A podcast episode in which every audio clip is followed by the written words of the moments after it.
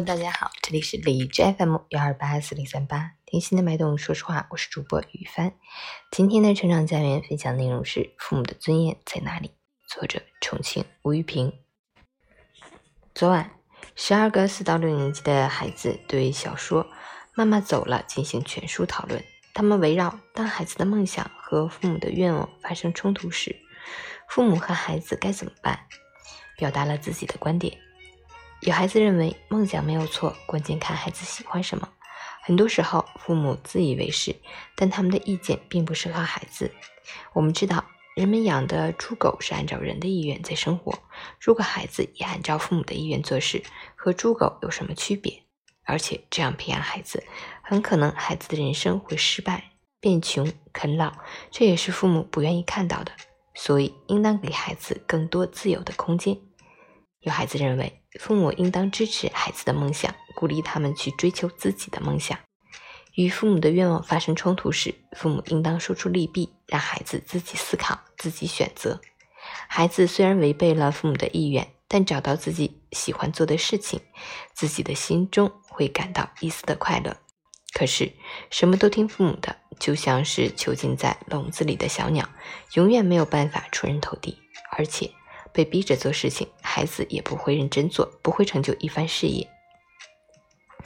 父母刚开始也许会失望，觉得孩子背叛了自己。可当孩子做出成就时，父母也会有一些开心的。有的孩子认为，孩子要学会判断父母的愿望是否正确，正确的话可以试着满足。父母和孩子沟通才会有好的结果。有时候父母的愿望是好的，但教育的方法是错误的。有些孩子认为。家长的教育应该以孩子为中心，比如，他们表面上看孩子的数学不错，但实际上孩子的文科更好，于是就产生误解，逼迫孩子去学理科，这样孩子很郁闷，连生命都有可能受到威胁。大部分孩子的抑郁症一般都是这么来的。有的孩子认为，梦想不是为了钱财，不是为了地位。就像音乐家巴赫没有因为穷而放弃自己的音乐爱好，家长应当支持孩子按照自己擅长的方向去发展。有孩子认为教育孩子要以孩子为中心，不以孩子为中心的教育就是坏的教育，以坏的方式教育孩子，就会把孩子教育成废人。他们以为自己的孩子是天才，实际上被教育成蠢材，毁了孩子的一生。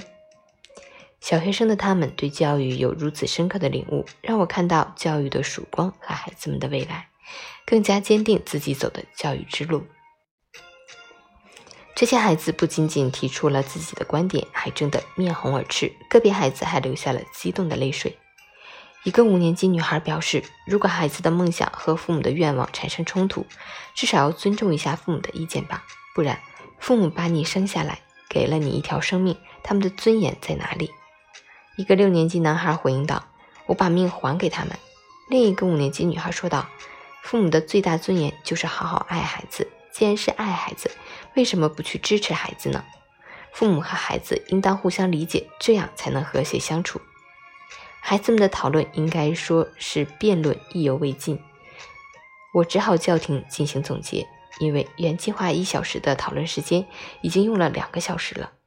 时针指向晚上九点，孩子们还兴奋不已。我提出了自己的观点：只要不伤害自己，不伤害他人，不危害社会，有梦就大胆的去追吧。我以自己为例，告诉孩子们，一定要倾听自己内心的声音，不以父母的愿望为标准，而是以自己的理想为指路明灯，永不放弃梦想，绝不背叛自己。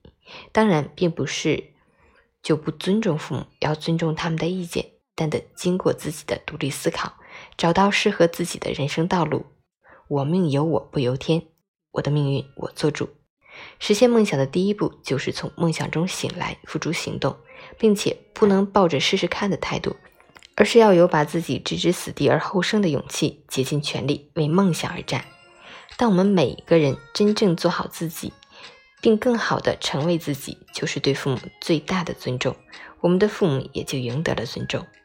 二零二一年一月二十三日。